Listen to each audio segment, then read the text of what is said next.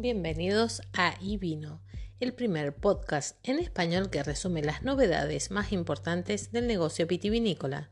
Soy María Laura Ortiz y voy a acompañarlos unos minutos a la semana comentando las noticias más destacadas. Siendo una profesional con más de 20 años de experiencia, entiendo que el tiempo de los ejecutivos es limitado, por lo que es difícil mantenerse al día con las novedades de la industria, motivo por el cual diseñé este programa sintético que se transmite vía podcast. Este moderno formato permite escuchar el episodio desde el celular en el trayecto a la bodega, oficina, mientras caminamos o cuando realizamos deporte.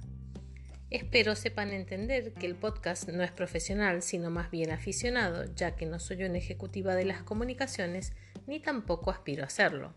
Pero este formato casero es suficiente para cumplir la misión que me he propuesto, la cual es sumar conocimientos a los protagonistas del negocio del vino, para que en conjunto potenciemos esta noble industria.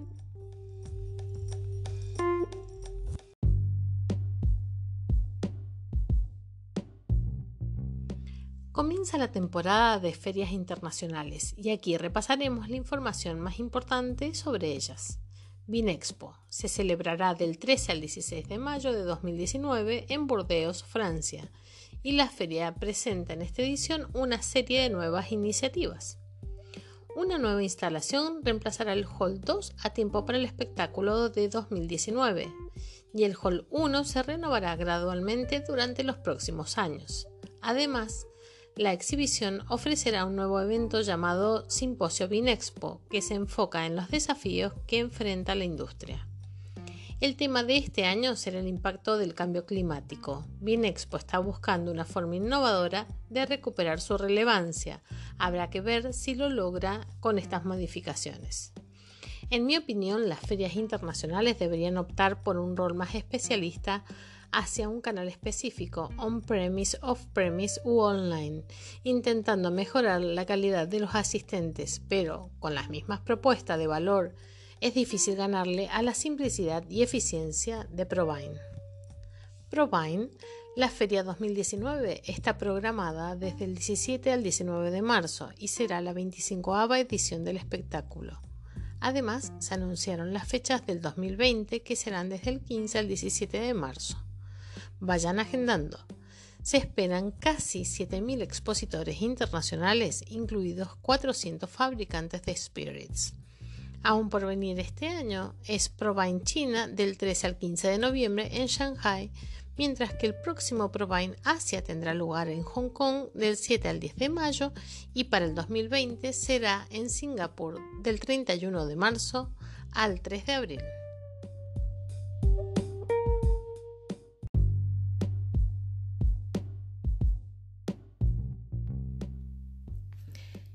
Continuación, las noticias del retail británico.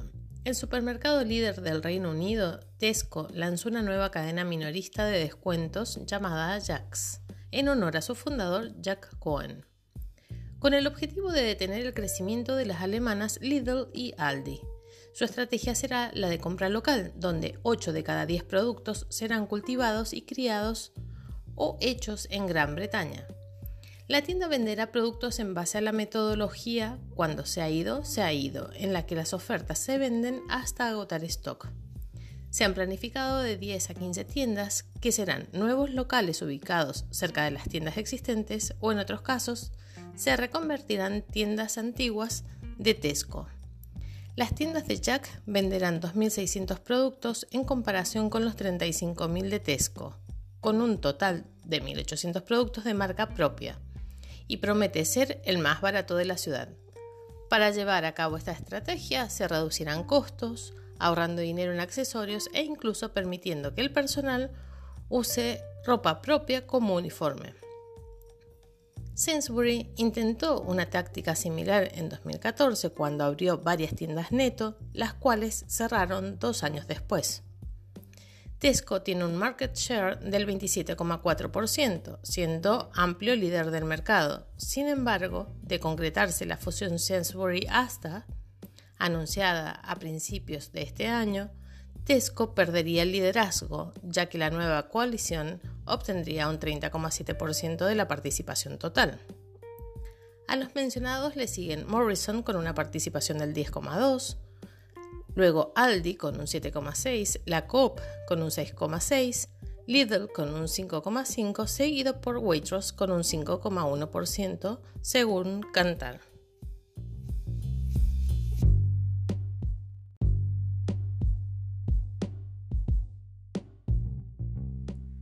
En lo que respecta al mercado asiático hablaremos de guerras comerciales. El gobierno de China aplicó un arancel del 10% a los vinos estadounidenses. Esto fue en respuesta a una nueva ronda de la guerra comercial iniciada por los aranceles aplicados al acero y al aluminio chinos.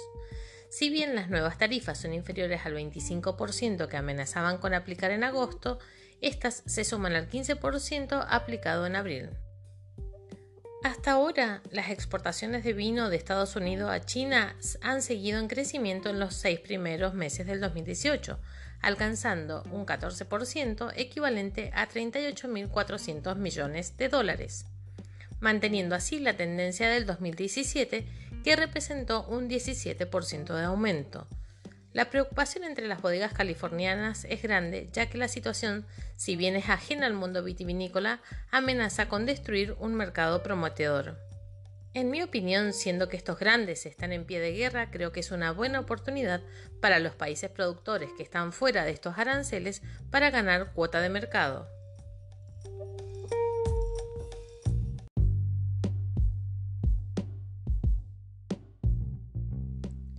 Pasemos ahora al mercado estadounidense.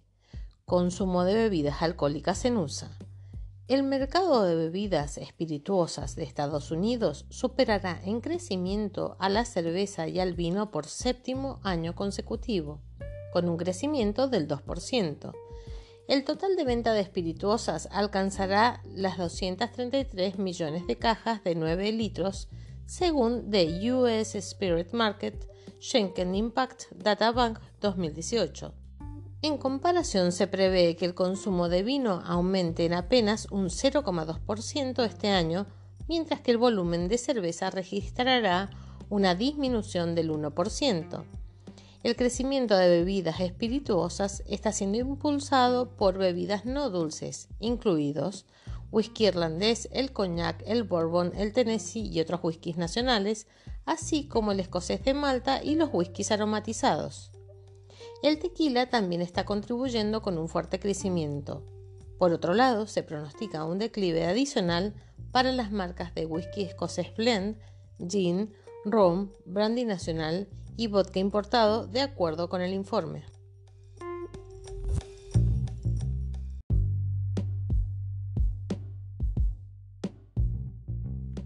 Continuando en el mercado de Estados Unidos, hablaremos de ventas directas al consumidor. El canal donde los vinos son enviados directamente desde las bodegas a los consumidores creció un 15,3% con 5,78 millones de cajas o 2,69 mil millones de dólares. De acuerdo con el informe de envíos de vinos directos al consumidor de 2018 realizado por Sobos and Wines and Vines. El canal está en camino a superar los 6.000 millones de cajas y los 3.000 millones de dólares en venta para fin de año, llegando casi al 2% del mercado de los vinos de Estados Unidos en volumen y al 5% de las ventas. Desde la decisión de la Corte Suprema en 2005, el número de estados donde los vinos pueden ser enviados legalmente ha aumentado de 46 en un total de 50. Hoy las bodegas más pequeñas a menudo se contentan con apegarse al envío directo al cliente o DTC según sus siglas en inglés y dejar el sistema de tres niveles que incluye un distribuidor a jugadores más grandes. Según el informe Sobos, las bodegas con un volumen entre 5.000 y 50.000 cajas representaron el 43% de los envíos DTC y el 46% de las ventas del año pasado. Los productores más grandes enfatizan la importancia del sistema de tres niveles y destacan que el DTC es complementario. Según su opinión, los vinos que vendemos para DTC son artículos de menor producción y mayor precio que no se mueven muy rápido dentro del sistema de tres niveles. Por otro lado, los retailers online enfrentan resistencia en el mercado del vino. Desde 2005 se han experimentado una disminución de 18 a 14 en el número de estados en los que puede enviarse vino legalmente desde otro estado. El año pasado, UPS y FedEx anunciaron que terminarían las entregas de vino a todos los estados, con excepción de los 14, donde el envío es legal. El monto del negocio aproximado es de mil millones de dólares, según Wine.com. En Illinois, los legisladores han aprobado una ley que consideran un delito grave para los minoristas de otro estado el envío de vinos a su estado. En mi opinión, es un canal dominado por bodegas americanas de tamaño pequeño, por lo que la oportunidad para los vinos importados aún no es relevante pero es un modelo que se podría replicar en otros países productores ya que se absorben los márgenes de los intermediarios. Auspician y vino podcast Winifra y Go to Wine. Si les es de utilidad, les agradecemos que se suscriban y califiquen al podcast en la plataforma que utilicen. Hasta el próximo episodio.